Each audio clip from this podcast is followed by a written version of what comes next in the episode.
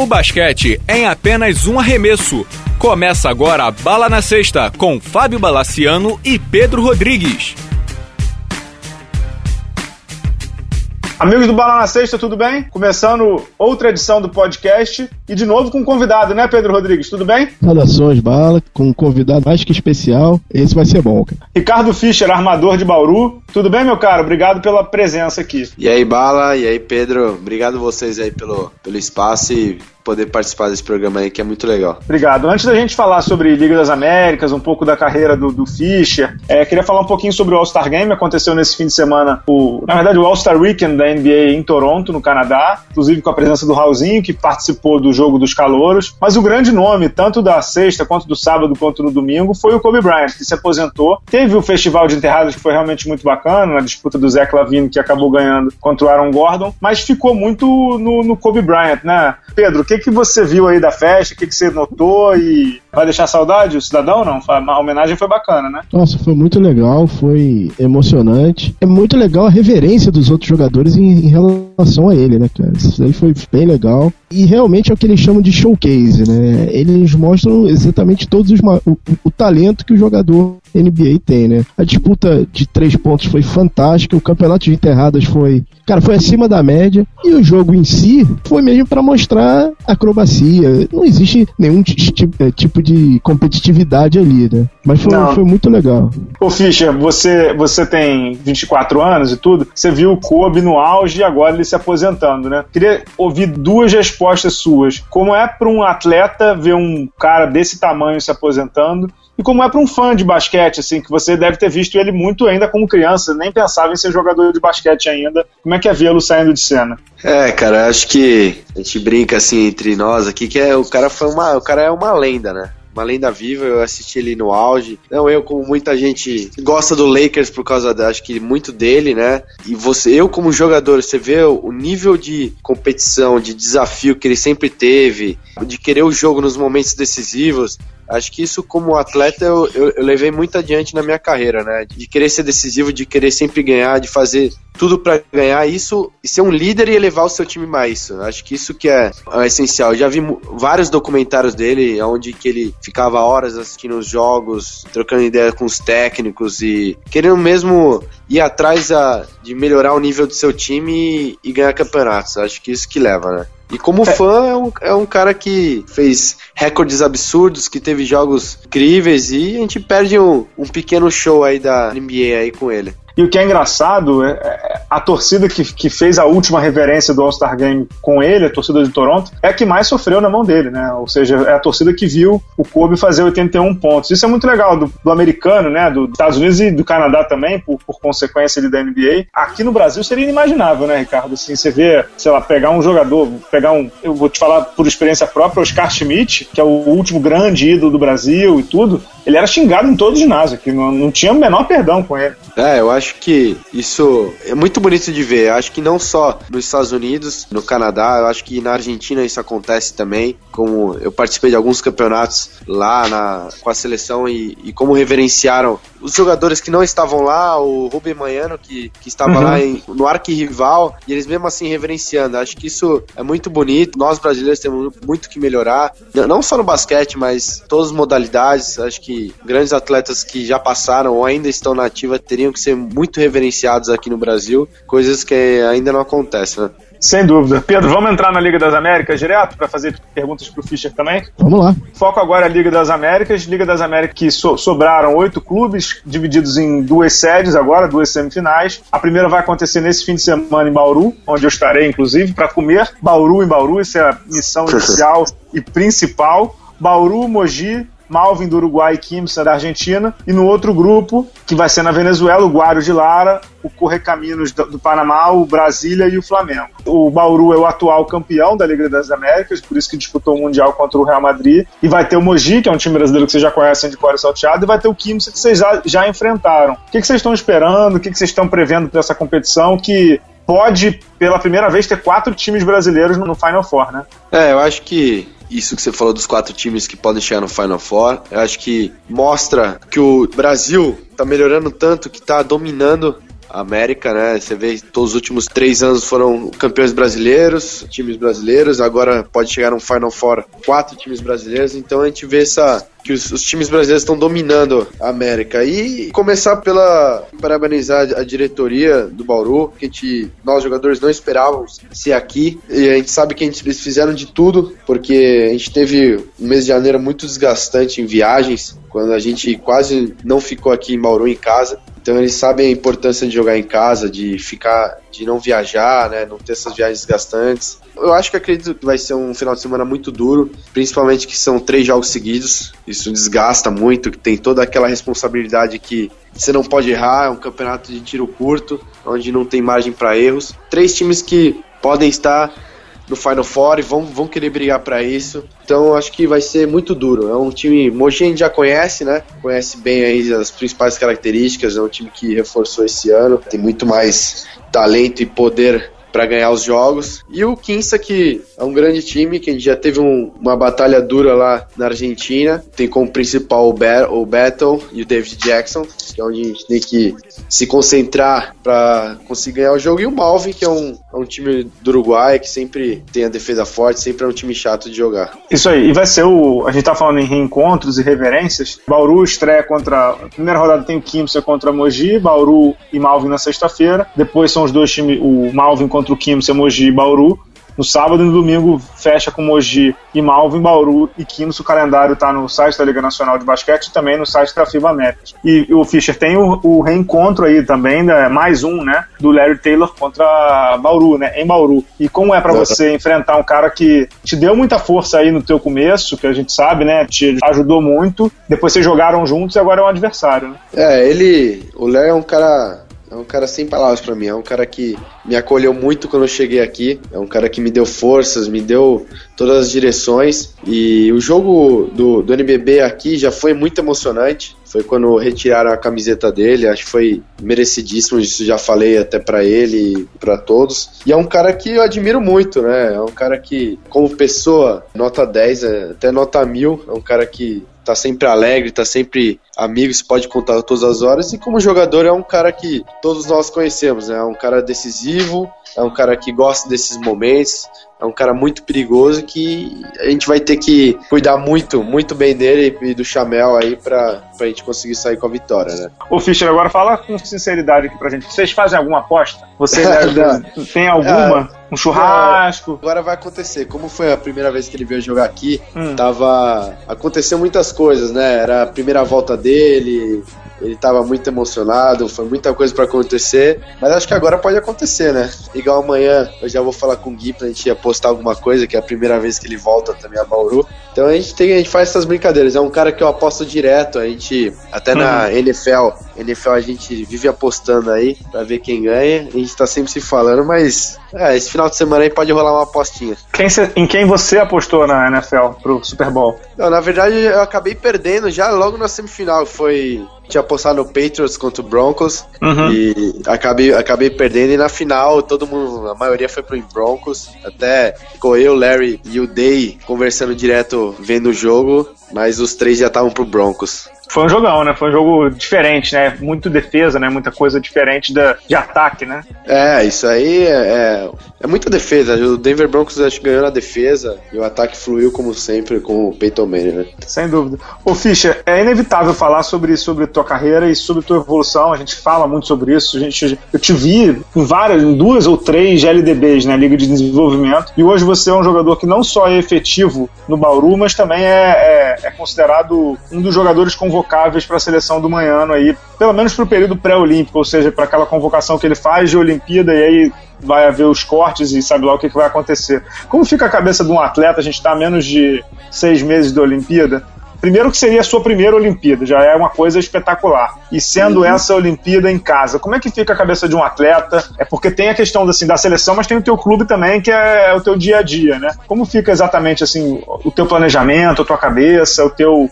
o teu lado mental para isso, né? Para não ficar tão ansioso assim. Eu digo muito que eu só vou chegar numa convocação se eu estiver bem no meu clube. Né? Não adianta não jogar bem e achar que ficar com a expectativa que vai ser chamada. Então eu tento trabalhar todo dia aqui, jogo a jogo e cada vez melhor. Eu, acho, eu converso muito com o Demetrius, ele tem uma visão muito legal nos jogos do que precisa melhorar, do que precisa evoluir. E é uma coisa que eu tento buscar, que acho que é o objetivo de todos. Não só, claro que jogar a Olimpíada acho que é o auge de todo atleta, mas estar sempre na seleção, ser todos os anos, ser efetivo na seleção. Então acho que isso todo atleta busca. E Olimpíada não podia ser diferente. Esse ano acho que é muito especial para nós jogadores, que vai ser aqui no Brasil, vai jogar em casa. A gente sabe que a disputa para armação aí tem tá muito acirrada, tem grandes nomes aí como eu, o Rafa Luz, o Derek que vem jogando muito bem. Só que eu tento não criar expectativa, acho que eu tenho que pensar no, no meu dia a dia aqui, ter que liderar meu time, ter que buscar títulos, eu acho que isso que vai me levar para a convocação na seleção. Isso aí. Teve esse, você teve ano passado uma troca de comando do Guerrinha pro Demetrius. Você pode exemplificar assim como é que foi a troca do sistema? O time está se mantendo praticamente na mesma pegada, né, cara? É, a gente teve uma, uma troca de filosofia aí.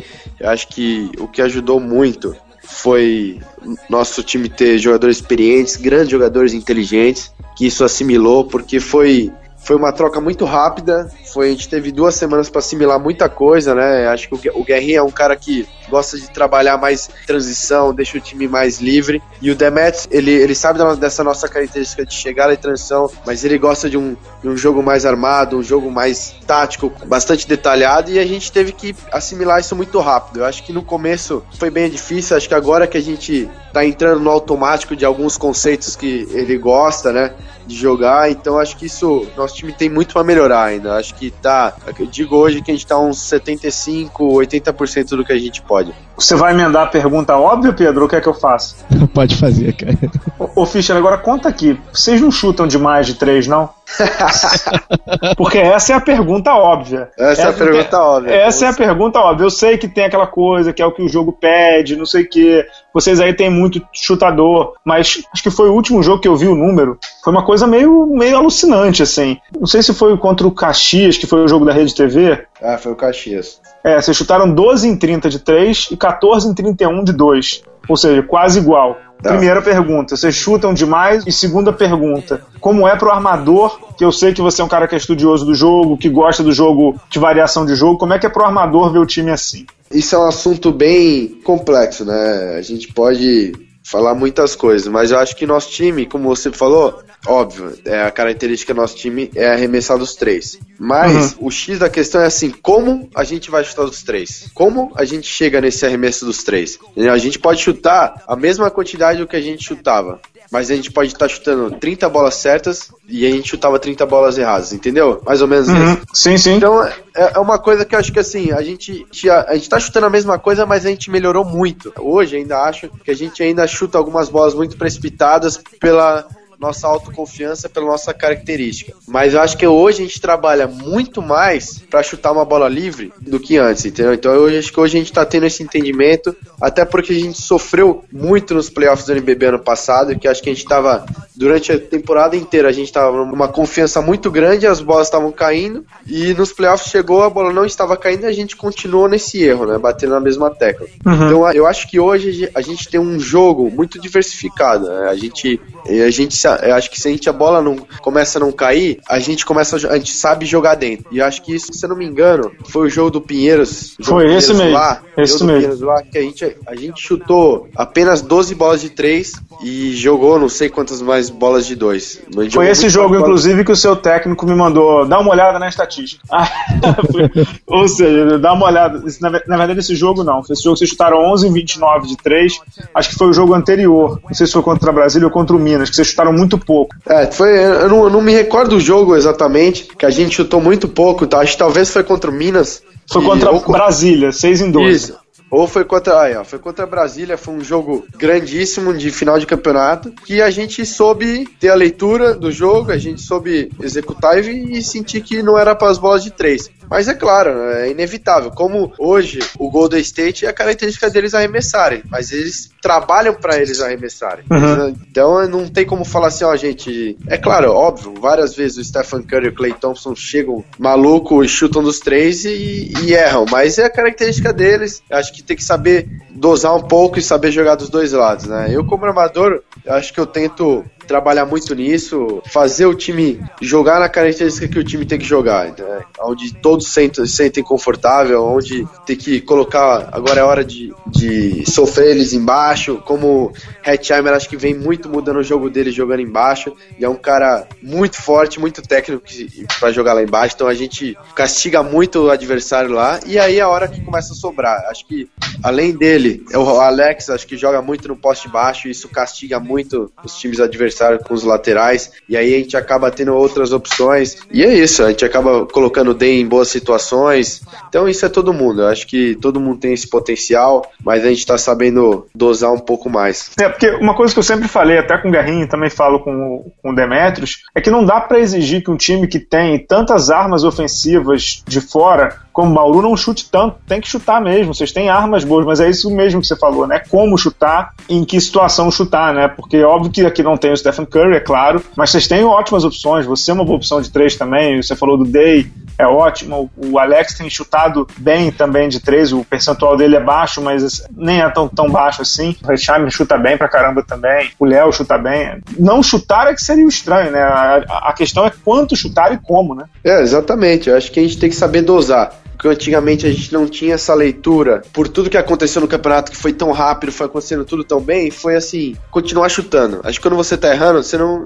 não pode continuar jogando, chutando. Você tem que mudar seu jogo. E acho que isso hoje é o que a gente melhorou, a gente amadureceu nisso. E hoje, se o jogo tá pedindo pra gente não chutar tanto, a gente não vai chutar tanto. A gente tem muitas boas opções lá dentro, como corte, como jogar mesmo no poste baixo. Então acho que isso a gente tá amadurecendo e tá crescendo no nosso jogo. Isso aí, Pedro, mais uma? Em relação relação ao que você estava falando, é, vocês estavam ouvindo uma pegada no passado fantástica. Uma das maiores atuações que eu já vi de um time contra o Mogi na, na Liga das Américas. Liga Sul-Americana. Sul-Americana. E ganharam o Final Four lindamente. Quando chegou no playoff, vocês tiveram uma série contra o Mogi que, cara, para mim, é uma das melhores séries que eu já vi de basquete.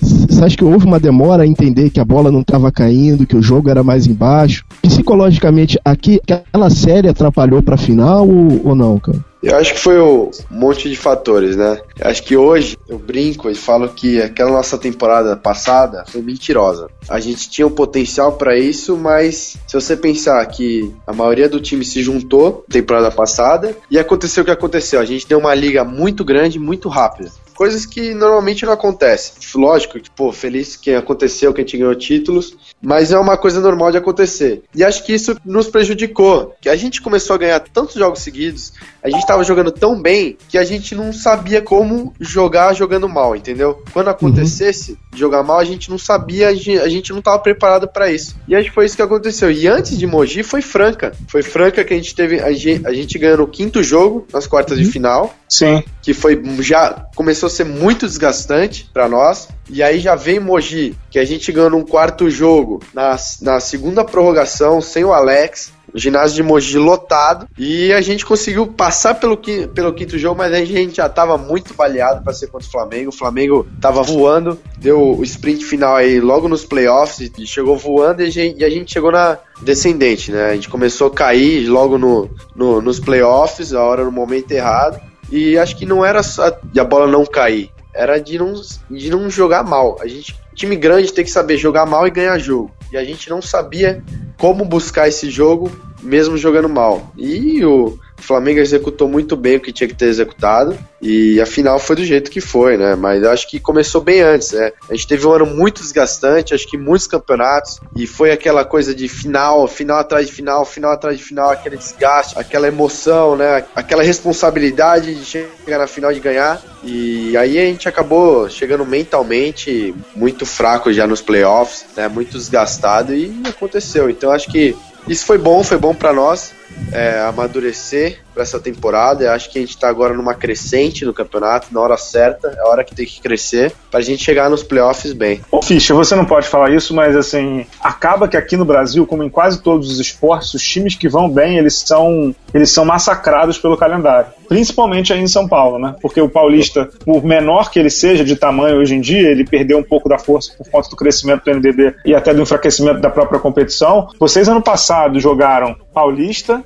Liga Sul-Americana, jogos abertos, que vale menos que o Paulista, mas enfim, é uma competição que vocês têm que ir, principalmente por conta de prefeitura. Depois Liga das Américas, e a Liga das Américas, e aí também tem um erro de concepção, isso é a minha opinião, né? Um erro de concepção muito grande de calendário, que assim, final da Liga das Américas é muito longe da final, por exemplo, do NBB. É o que? Um mês, um mês e meio pra frente, né? É, logo, é logo depois do jogo das estrelas do NBB. É, e aí o que acontece? O auge da, de qualquer temporada é você ganhar a competição continental, é a Champions, né? É a Euroliga, a Liga das Américas. E assim, eu fico imaginando, não sei se você quer falar um pouco sobre isso, mas eu fico imaginando assim, para a cabeça do atleta, como deve ser, porque, por exemplo, todo mundo sabe que, e até o patrocinador aí, o Rodrigo, ele tinha essa questão de jogar um Mundial, e todo mundo sabe que o grande objetivo de vocês ano passado era ganhar a Liga das Américas. Então eu fico me perguntando assim, quão difícil é para um atleta e para um grupo de 12, 15 se manter focado depois de você atingir o objetivo da temporada tão longe. Porque, querendo ou não, há uma descarga emocional, física, técnica, né? Não sei se eu tô falando besteira de quem é leigo, de quem nunca jogou. Que, assim, houve um descasamento de calendário muito grande, vocês já estavam cansados, né?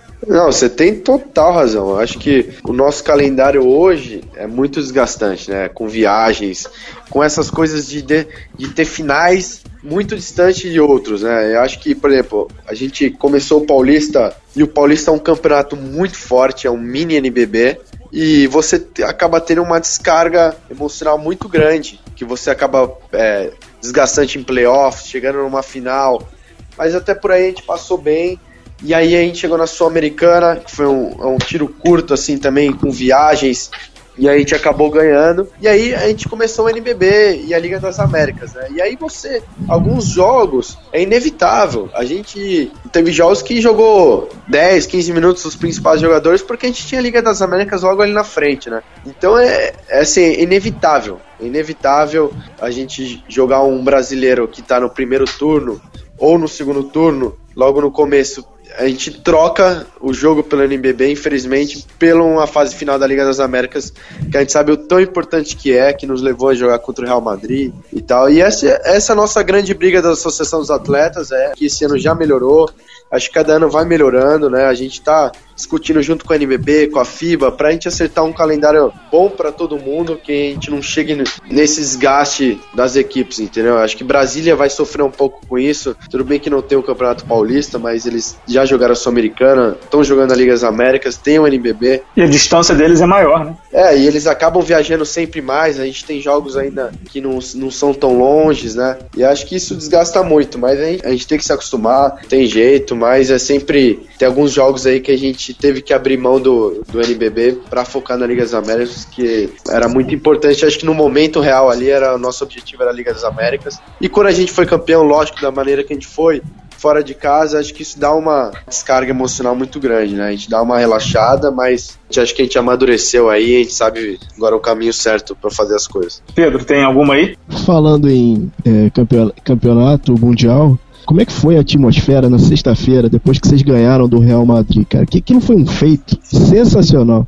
E ele, meteu a bola final, né? Ricardo Fischer é, meteu e, a bola final. É, exato. Quando o Hetzheimer meteu aquela bola de três, eu falei, cara, eles vão levar. Como é que foi a atmosfera no vestiário? Como é que, como é que foi aquilo? E depois, no domingo, como é que foi a sensação? Foi um dever cumprido? Ficou, sei lá, pra mim não ficou faltando nada ali, cara. Vocês fizeram um papel fantástico. Mas como é que foi a sensação de, cara, acho que vai dar, acho que nós vamos conseguir.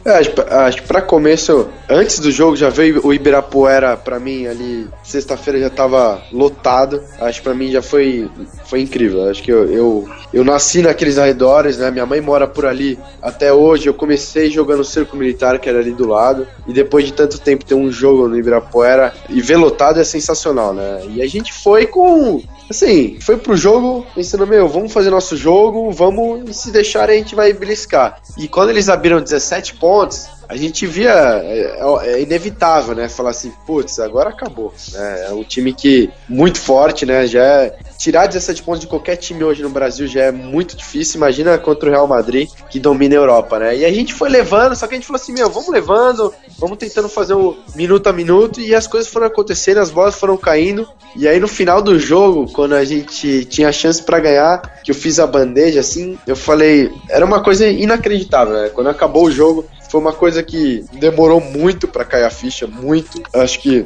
foi uma euforia muito grande, tanto no vestiário quanto no hotel. Foi uma coisa assim que não dava, não dava muito para segurar, né? Que era, foi, foi um feito assim que ninguém imaginava ganhar do Real Madrid. Demorou muito. Eu particularmente fui dormir lá pelas quatro da manhã do jogo sem, sem conseguir dormir, não, não acreditando, recebendo mensagem assim da minha família inteira que tava no ginásio, da meus amigos e assim, não acreditando, né? Não acreditando. No outro dia que a gente foi treinar novamente, foi aí que foi cair na ficha. E aí a gente pensou, meu, a gente já ganhou uma vez, a gente pode ganhar de novo. E a gente foi para cima, a gente foi para cima. Eu acho que depois do que a gente perdeu o jogo foi uma sensação de dever cumprido, foi, mas para nós jogadores ficou aquele gostinho que a gente sabia que a gente poderia ganhar. Mesmo segundo jogo que a gente começou mal, a gente foi buscar, a gente sabia que a gente podia ter ganhado aquele jogo. Tem uma hora que caiu para 3, 4, que a gente podia ter dado bote, mas não tem jeito, a equipe do Real Madrid é muito forte, é, não é à toa que vem dominando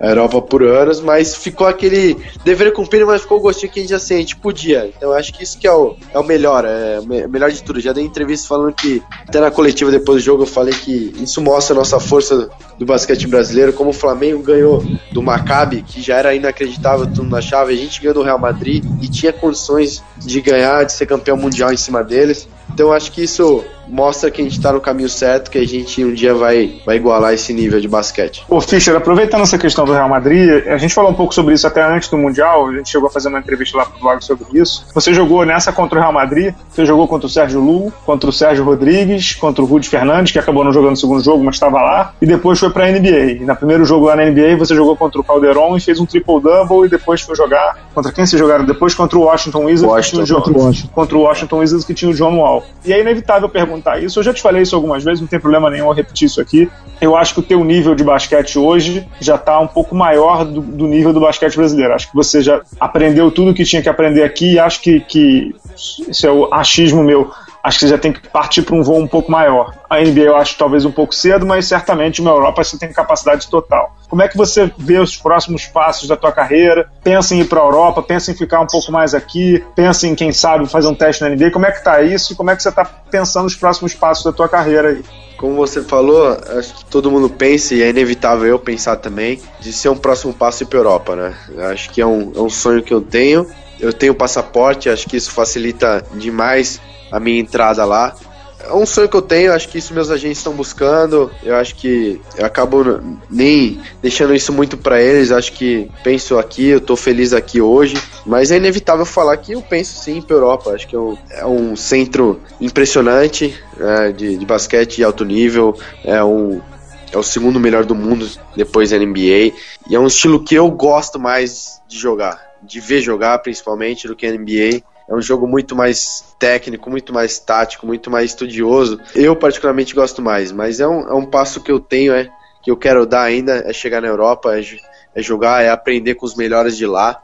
E mas a princípio eu tô, tô aqui no meu canto em Bauru, tô jogando, tô tentando melhorar para depois na temporada vamos ver o que acontece. Aí é meus agentes que estão trabalhando lá em meu nome, mas quem é, é, é o Sandro? Tá, é o Sandro? Não, é o Bento, é o Bento, Bento perdão. O Bento que ele tem uma sociedade com outros agentes lá, que é o Igor Crespo. Então uhum. eles estão trabalhando com meu nome lá. O que me ajudou o que foi muito legal foi o assistente do Real Madrid deu uma entrevista falando de mim, é um cara considerado o olheiro da Europa lá, então acho que isso meu nome depois do jogo do Real Madrid rondou bastante lá na Europa, então é o próximo passo que eu, que eu quero dar, que eu espero dar para elevar o meu nível de jogo. Legal. Pedro, antes de você fazer a próxima pergunta, não sei se você sabe, acho, não sei se você já viu, mas o Bento jogava muita bola, Fischer. Você já viu o vídeo dele? Não. O Bento. Eu não vi, comece... eu, tô, eu fico pedindo para ele as fitas, ele não quer me dar. Ele não quer me é. dar, ele não quer me passar, mas já eu sabia que ele já jogou. Ele foi revelação da ACB quando ele jogava lá. Exatamente, foi um dos primeiros brasileiros a jogar junto. Ele foi na mesma época, se não me engano, do Oscar e ficou muito tempo na Espanha, jogou bem na Espanha. Eu me lembro bem do Bento voltando pro Flamengo, década de 90 e tal. Jogava bem, jogava muito bem a ala do Flamengo. Na época o Flamengo só mandava jogos na Gávea, eu ia ver.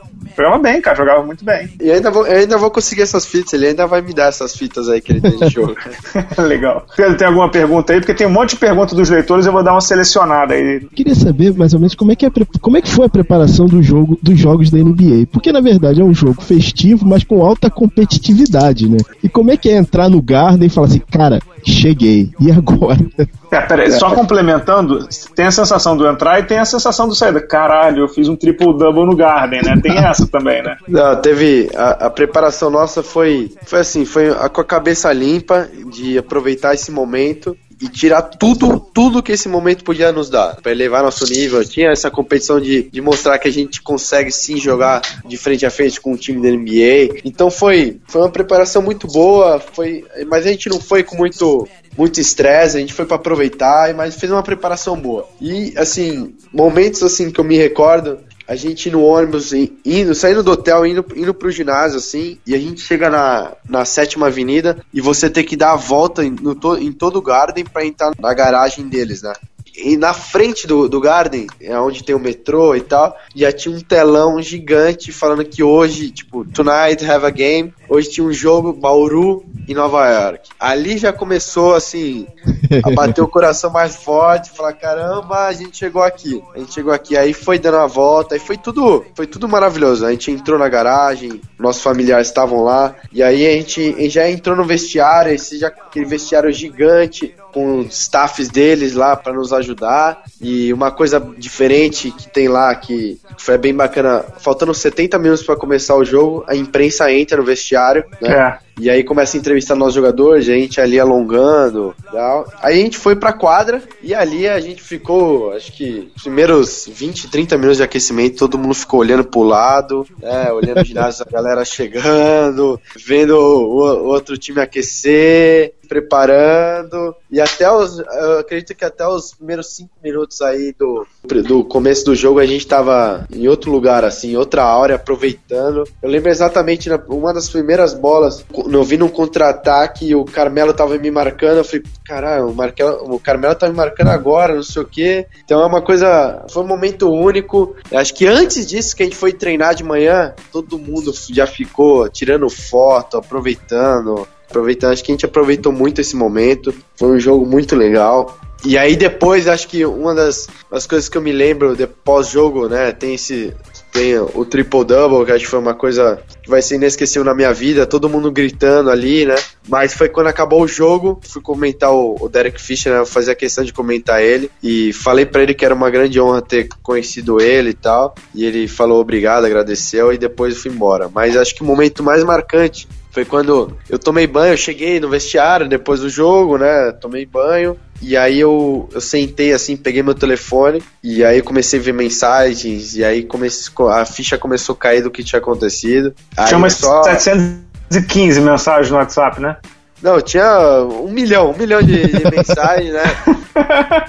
Minha mãe, meu irmão, todos meus amigos escrevendo. E aí, fora que eu coloquei a toalha na minha cabeça, eu comecei a chorar, assim, agradecer por tudo que Deus tem me proporcionado, porque acho que aquilo ali ia ser uma coisa que ninguém tinha feito até então, que era... Eu tava no Garden, jogando contra o time da NBA e fiz meu primeiro triple-double, então acho que foi uma coisa ali foi, foi inesquecível, né? Foi uma coisa que. Fiquei ali nas nuvens durante até, até, até dormir, eu tava nas nuvens ali, aproveitando o momento. Muito bom, muito bom. E você é pé quente, né? Você foi cumprimentar o Fischer, seis meses depois o Fischer foi demitido, né? eu derrubei ele, né? é, eu, isso que eu ia falar, foi mais ou menos o que o Phil Jackson fez. Cumprimentou, foi um prazer, virou as costas e foi embora. Né? Foi um prazer e saiu fora. Vai ser demitido aqui seis meses. Ô, Fischer, tem um monte de perguntas aqui, tem algumas que eu gostaria de fazer. Então vamos usar o nome dos, dos leitores e aí a gente pergunta. Mas antes é. das perguntas, a gente está falando do, do, do, Fischer, queria que você falasse qual, qual, qual, foi o sentimento dos atletas e seu especificamente, óbvio, quando vocês voltaram e houve a demissão do Guerrinha. Eu sei que é, é um pouco delicado você falar, porque é uma decisão do clube e tem um grande técnico agora com vocês, que é o Demetrius, um cara que eu admiro e sei que é um, que é um ótimo técnico também, mas assim, qual, qual foi a sensação? O cara que te trouxe, o cara que te deu a titularidade, o cara que te deu muita confiança também. Como foi? Quando, quando você recebeu a notícia, o que você falou? Pô, o nego tá brincando? Ou já era esperado? Que, como é que foi a recepção da notícia? Foi uma surpresa muito grande, né? Porque a gente tinha acabado de voltar num auge, né? E ganhar do, do Real Madrid, de jogar contra, contra times da NBA bem, mesmo perdendo jogando bem, jogando de frente a frente. E até o dia da que a gente soube da demissão, a gente tinha tarde de folga e muita gente pegou a estrada, tava indo pra casa, né? Uhum. E, e aí ligaram pra gente, pediram para voltar que eles iam ter uma eles queriam ter uma reunião assim de última hora com urgência no vestiário. E foi assim que aconteceu. Aí a gente ficou sabendo. Foi uma surpresa muito grande para nós. A gente não esperava. Era um cara que tinha feito um ótimo trabalho com a gente né? Um cara para mim principalmente foi um cara que acreditou em mim, que apostou muito em mim, me deu essa confiança, eu tinha essa liderança no time dele e é um cara que é muito especial para mim, é um cara amigo. Eu liguei para ele na hora depois que a gente saiu da, da reunião, né? E a gente conversou, agradeci por tudo que ele tinha feito, ele me agradeceu por ter sido sempre o profissional, né? Acho que foi uma coisa muito legal, eu tenho um carinho muito grande com ele. E só que a vida que segue, a gente, a diretoria achou melhor, que o Demetrius veio, é um grande técnico, é um cara que eu já conhecia na seleção, então é um cara muito legal também. Então, acho que mas fica esse carinho muito grande pro Guerrinha, acho que o Guerrinha fez muita coisa por Bauru, né? Ele trouxe esse esse projeto de volta. Mas a nossa vida profissional é assim, acho que não só no basquete, como nas empresas, tem que ter às vezes essa reciclagem. E, e foi, foi, foi bom para nós. E o Demetrius está fazendo um grande trabalho, acho que está sendo tudo muito legal. Pedro, é, para fechar esse assunto do Garrinha, você queria fazer uma pergunta pro Fischer, né? É, assim, até que ponto os playoffs e a, a, a própria final da, da NBB teve influência ou não nessa demissão, né? Cara, acredito que não, né? É claro que todos esperavam que a gente fosse campeão também da NBB, acho pelo, pelo jeito que a gente estava jogando. Foi meio uma frustração a gente perder dessa maneira, né? Que a gente perdeu com dois jogos de 20 pontos de diferença, né? Acho que ninguém esperava isso, nem a gente, né? Então acho que ficou esse gosto meio amargo, mas acredito que não. Até porque teve a continuação, teve a preparação dos jogos do Real Madrid, foi quando a gente ganhou, e a gente jogou na NBA. Acho que foi uma, uma coisa da diretoria, acho que foi uma troca de filosofia que eles entenderam que precisava ter, que acho que era hora de mudanças, e a gente tem que só acatar e seguir, seguir, seguir em frente e pensar na filosofia do Demetrius agora. Isso aí. Agora vamos às perguntas. A primeira aqui, Fischer, é do meu primo chamado Leandro. Ele pergunta qual o segredo do seu cabelo. Pô, mas meu, meu cabelo mudou agora. Fala. Esse primo aí é. Esse primo não existe nessa primeira pergunta. mas você pode falar sobre o seu cabelo, que é um dos grandes pô, destaques eu, do NBB, pô.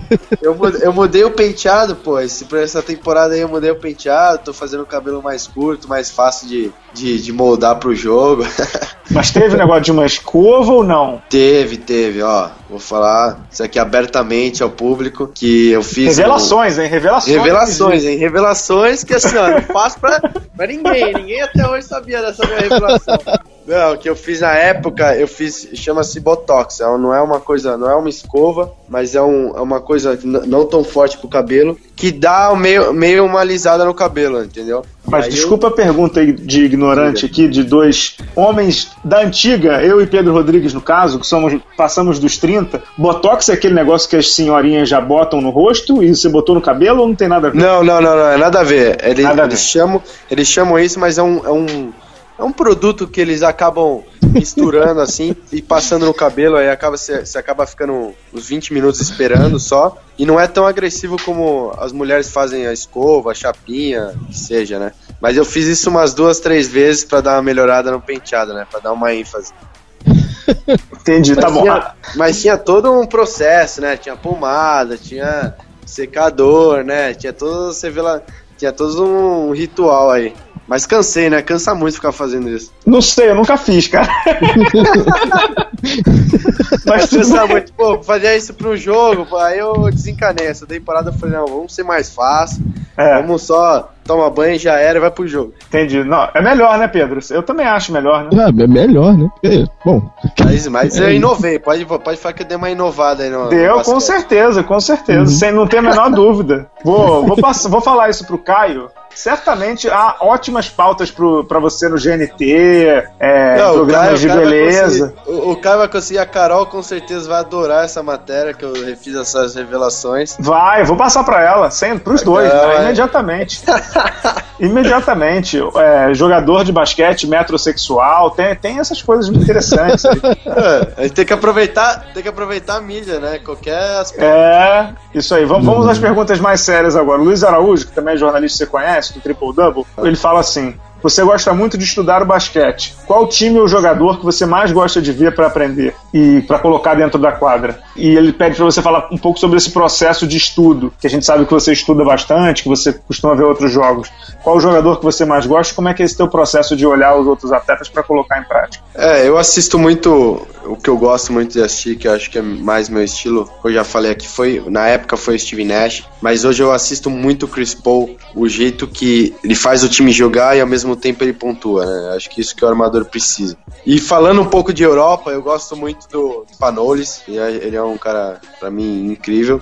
E o Teodosic também, que tá no CSKA hoje, é um cara fantástico. Só craque. Assisti muito, assisti o Diamantides, o Papaloucas na época que jogava no Olympiacos. Foram muitos jogadores. O Ertas é um cara que assisti muito, assisto muito. é, Hoje não tem jogado muito, mas na época de Barcelona, na época de DKV Juventude, é um cara, um cara muito fantástico. Então, são esses caras que eu procuro assistir, pro- procuro entender a maneira que eles fazem para fazer o time jogar e ao mesmo tempo eles jogarem. Acho que essa é a coisa do armador, né? Acho que isso o Guerrinha me falou muito e aguarda, né? Armador você tem que, ao mesmo tempo que você tem que decidir, você tem que fazer o time jogar e ao mesmo tempo decidir de novo, né? Então acho que isso que é o o essencial. Acho que o armador agressivo hoje chama a atenção na defesa e faz o, faz o time jogar, né? Eu acho que isso é essencial. Eu gravo tanto quanto é tipo de jogo, sempre que tá passando eu, eu, gravo. Eu gravo os, os meus jogos pra assistir de novo e aí eu acabo assistindo o que eu preciso melhorar, onde que eu preciso ver, o que, que eu preciso fazer. Então eu sou um cara que vê muito basquete, tenta estudar muito do jeito que principalmente os armadores fazem, chamam atenção, do jeito que a hora que eles chamam as jogadas. Então, mas são esses principais jogadores aí que eu acabo assistindo. Aproveitando a pergunta do Luiz, desses que você já enfrentou, qual foi o mais difícil de, de, de enfrentar, seja estrangeiro ou seja brasileiro? Qual é o cara que mais te fez fazer ajustes durante o jogo? Que foram três caras, né? Acho que foi o Sérgio Lu, obviamente. Uhum. É um cara fantástico. O Sérgio Rodrigues até, até acabou não jogando muito no segundo jogo, então É, deu piti e foi expulso. né? É, acabo falando do Sérgio Lu, que foi um cara incrível, que ele é matoso no segundo jogo. O Laprovitlo é um cara que bem difícil de- de marcar ele, eu tive que ajustar muitas coisas. E o Fúvio é um cara que já enfrentei ele mu- muitas vezes, é um cara que toda vez eu preciso me ajustar, toda vez eu preciso mudar alguma coisa, porque o cara ele é diferenciado, né? Eu sempre falei isso. Eu acho que esse ano ele voltou, voltou a jogar muito bem. Tá buscando o auge dele novamente, né? Que ele ficou aí um ano com a lesão, tentando voltar com a confiança. Mas ele é um cara que tá aí, líder de assistências, com oito de média, fazendo o time jogar. O último E jogo. você eu- aprendeu muito com ele, né, lá em São José. muito, foi um cara que eu falo muito pra ele e falo em todas as vezes que eu devo muito a ele. Acho que hoje o que eu sou, ele tem grande culpa nisso aí, grande parcela, porque ele é um cara que. Eu, eu aprendi ele assistindo, né? No começo eu não jogava muito, eu assistia ele. Assistia ele, a gente conversava muito, até hoje. Hoje, até depois do jogo de Brasília, a gente saiu pra jantar e a gente discutindo, discutindo sobre táticas, sobre como é que foi o jogo, o que, que a gente tinha feito de certo, o que a gente tinha feito de errado, o que, que a gente devia ter feito. Então é um cara que eu ainda converso muito, é o meu grande amigo e eu devo muito a ele, né? Então é um cara que toda vez que eu jogo com ele, tem que se preocupar muito. Legal. Ô Pedro, se quiser fazer alguma pergunta, aí você fala, que eu tô olhando dos nossos queridos leitores. Tem algumas aqui, alguns leitores animados que fazem perguntas que a gente não pode fazer um convidado, né? Pelo amor de Deus, né? O Lucas Boiani aqui, tem outro rapaz que também faz uma outra pergunta. Eu não vou perguntar pro, pro, Ficha essas coisas, né? No, o cara vem aqui, grava de noite, vocês querem que eu pergunte a ele essas atrocidades? Pelo amor de Deus, você não pergunta nem pro, pros queridos lá da CBB, né? Que dirá pro cara que tá sempre dando força pra gente como o Fischer, né? Ô Fischer, agora tem uma pergunta aqui, que, deixa eu ver de quem é. É, do Remo Turquete. É uma pergunta boa, que não tem nada a ver com CBD, é muito mais assim, que você mais sente falta no basquete brasileiro em termos de estrutura. Porque vocês foram jogar na NBA, você, você tem uma vivência de já ter jogado, morado e, e jogado na Suíça, né, que não é um país basquetebolisticamente forte, mas é um país estruturalmente forte. Então, assim, o que, que você, como jogador que tem uma cabeça super boa, já morou fora e tem uma cultura acima da média para o padrão de atleta, o que, que você acha que falta, assim, em termos de estrutura no basquete brasileiro? Eu tenho conversado muito com meu irmão, que ele virou coordenador da liga, né? Sim. NBB, e a gente troca muitas ideias com essa parceria da, da NBA, do que precisa às vezes melhorar, né? E tá no caminho muito certo, né? É, isso que eu falo sempre que o NBB tá no caminho muito certo. Acho que o que mudou muito é esse entretenimento que tá tendo durante os intervalos dos jogos, né? Antes e depois, né? Então acho que isso vai chamando mais o público. Sobre estrutura, né?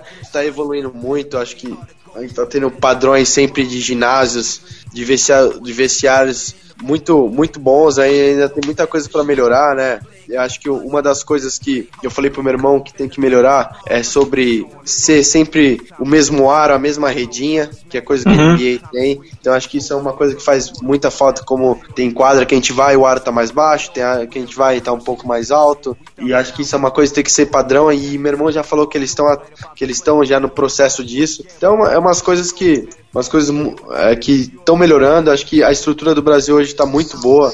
Tem, são pequenos detalhes que precisam melhorar, mas não são coisas gigantes que lá no NBB1 a gente mostrava, né? A gente era tão descarado, mas hoje eu acho que tá melhorando muito. Acho que são poucos pequenos detalhes que tá no caminho de estrutura, né? Claro que acho que ainda falta muito muita coisa como acho que staffs assim durante a, a, equipe, sempre o médico, o médico tá sempre acompanhando as equipes. Acho que isso isso ainda falta um pouco, mas a estrutura tá muito grande. Acho que a Associação dos Atletas está ajudando, tem um grupo de preparadores físicos, tem um grupo de fisioterapeutas do NBB, tudo isso em prol de sempre melhorar, de a gente ter uma recuperação melhor. E acho que isso, a NBB tá muito, tá muito bem, acho que a NBA vai ajudar muito nisso e tá no caminho certo. A gente já não deve muito para as outras ligas como estrutura, né?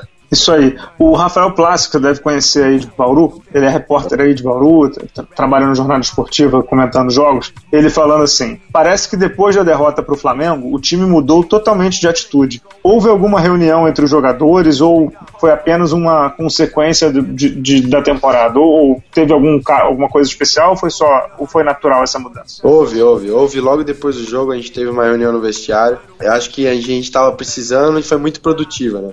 Acho que foi ali que mudou um pouco a nossa chavinha e começou a elevar nosso nível de jogo. É, a gente não podia estar tá jogando tão apático do jeito que a gente jogou e por várias questões, né? Então ali teve uma, uma reunião muito boa, muito produtiva e foi ali que foi o nosso nosso ponto de mudança. Agora vem cá, deixa, vamos entre nós aqui, não tem ninguém ouvindo. Como é que funciona uma reunião entre 15 cidadãos de mais de 1,90m depois de, depois de perder do Flamengo, um jogo que vocês jogaram muito mal, vocês sabem disso. Vocês foram dominados pelo Flamengo, que é um timaço, mas vocês foram dominados pelo Flamengo. Como é que é o clima na reunião, ainda mais no Tijuca, que é um ginásio pouco quente, né? Então, como é que é o clima no vestiário? Foi uma reunião que imediatamente no vestiário ou foi depois? Não, foi imediatamente. Logo quando acabou o jogo, foi imediatamente. Eu, eu acho que assim. Imagino essa... que não voou de água para cima, hein? é, acho que todo mundo se respeita e todo. Acho que esses tipos de reunião, muita gente fala que depois do jogo fala-se de cabeça quente, que não é bom. Mas eu não concordo. Eu acho que a hora que os jogadores técnicos coloca para fora o que tem que a verdade, o que acha realmente, isso isso faz evoluir, né? Acho que não adianta a gente ser bonzinho com todo mundo entre nós e falar, ah, tá bom, vamos. Não, acho que tem que falar, ó, oh, você precisa disso, a gente precisa disso, a gente precisa fazer isso, a gente precisa melhorar nisso. E vão e aí se junta, cada um discute, cada um fala o que tem que falar, cada um fala mais alto e aí acaba ali, acabou, acabou junta e aí a gente vai para pensar no próximo jogo e aí começa. E o técnico participa, Ficha? Porque na NBA tem, tem team meeting só de jogador e tem team meeting com o técnico. Como é que ah, foi gente... esse? Esse aí o Demetrio estava dentro ou foi só tava, tava, tava, tava, tava, tava todo mundo ali dentro. Eu acho que é, era o momento que precisava estar tá todo mundo ali dentro. Uhum. Mas a gente tem reuniões sim só os jogadores, a gente, a gente sempre se conversa, né? Principalmente antes de treinos, que a gente tá ali no vestiário. Mas ali foi com todo mundo, acho que era preciso. E mostrou que, que surgiu efeito, né? Que a gente melhorou nosso jogo que a gente, uhum. e a gente tá nesse caminho de evolução aí. Legal. É, imagino que, voltando só a esse jogo, foi um jogo atípico completamente, né? O Alex é, errando muito lance livre, foi um, um jogo meio atípico de vocês.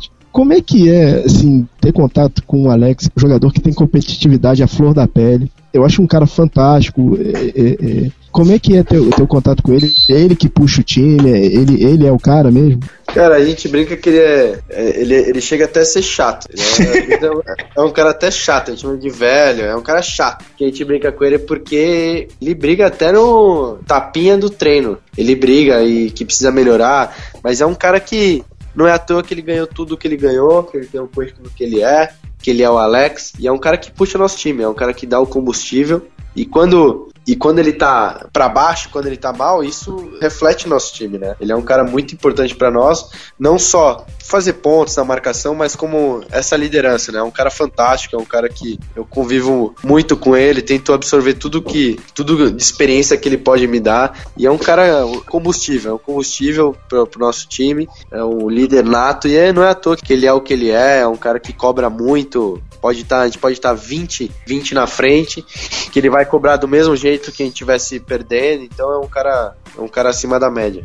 Legal. Tem, tem só uma pergunta que eu achei que ficou faltando, Ficha, sobre Liga das Américas. Tem que ver o nome do rapaz aqui. Aqui, Leão Oliveira. Ele pergunta assim: é melhor enf enfrentar times brasileiros na Liga das Américas ou os times de fora? Essa é uma boa pergunta, né? É, eu sempre falei que eu prefiro jogar com times de fora. É mesmo? Achei que jurava que era o contrário. Não, eu. Mas, peraí, peraí, peraí times de fora aqui ou times de fora lá? Né? É, eu acho que ambos, ambos. É claro que, por exemplo, a gente jogou contra o Kings, a torcida fanática, tava um caldeirão lá. Mas mesmo assim eu prefiro jogar com times fora daqui. Primeiro porque eles hoje eles estudam, mas eles não conhecem muito a nossa característica, né? Eles sabem por vídeo, né? Pelos jogos que eles assistem, mas não sabem o que realmente. Por exemplo, eu vou jogar contra o Larry agora esse final de semana, eu sei muito o que ele faz, né? Em cada situação, times de fora não tem essa, essa visão, né? E fora que eu acho que times de fora você, a gente tem mais espaço para jogar, né? A gente consegue ter mais espaços para jogar. Eu, particularmente, prefiro com times de fora do que times de casa, do que times do Brasil. Sempre preferi. Entendi. Pedro, podemos fechar aí? Porque acho que foi muita coisa. O rapaz precisa descansar aí, fazer o seu tratamento capilar. Ou tem mais alguma pergunta pro Ficha? é, queria saber se tem algum time, algum que ele gostaria de encontrar numa dessas finais, seja de NBB ou seja de Liga das Américas? Não, eu acho que quando você chega. Vou dar aquela resposta clichê, né? Putz, essa é a clichê máximo, tem que ganhar Putz, de todo é, mundo. Essa, essa, é a clichê, né? quando você chega na final, você não pode escolher. É. Mas não tem muito, não. Eu acho que, eu acho que seria legal o Flamengo. Não, não porque a gente tem aquela coisa engasgada que a gente perdeu em BB, mas é pela. Primeiro, porque é o, é o NBB, é o, basquete, é o time dois times brasileiros, mas pela rivalidade que está se criando, o Bauru e Flamengo, então é uma atmosfera muito legal quando tem jogo Bauru e Flamengo. E é os momentos que eu gosto, é uma atmosfera que eu gosto de estar. Então eu espero ter um Bauru e Flamengo que acho que é muito legal. Não um espetáculo para todos que assistem, para nós, para ter essa atmosfera, para ter essa rivalidade que eu acho que é muito, muito saudável no basquete. Legal. Mais alguma, Pedro? Você que se empolgou aí nesse fim. Não, eu tinha que perguntar. A internet voltou, eu... a internet voltou. É, é. é. Essa eu tinha que perguntar, porque, cara, realmente são as duas maiores forças hoje do, do basquete, é a final que todo mundo quer ver. Lembrando que o Bauru teve aqui ano passado, naqueles jogos na arena, sacudiu o Flamengo. É, é, são os jogos, é, são as finais que todo mundo quer ver, né? Ô, Fischer, pra fechar, aproveitando que, que a gente estava cornetando você aí, tava lembrando que uma vez você estava cornetando alguém da imprensa no Twitter, né? Você assim, ah, por que, que esse cara comenta assim? Por que, que esse cara comenta assado?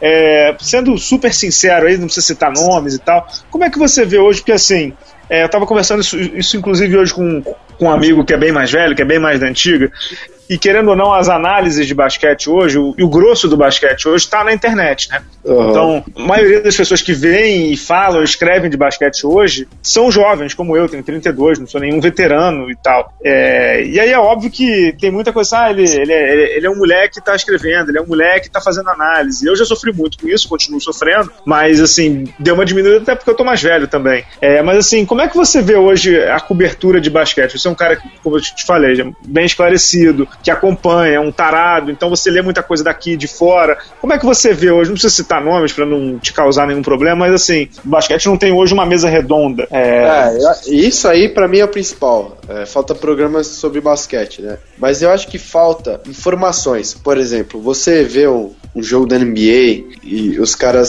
Os caras te dão informações que você nem imaginava. Né? Os caras vão atrás do que o cara faz, o que o cara não faz. E acho que isso falta um pouco. Uhum. Né? Você dá, dá,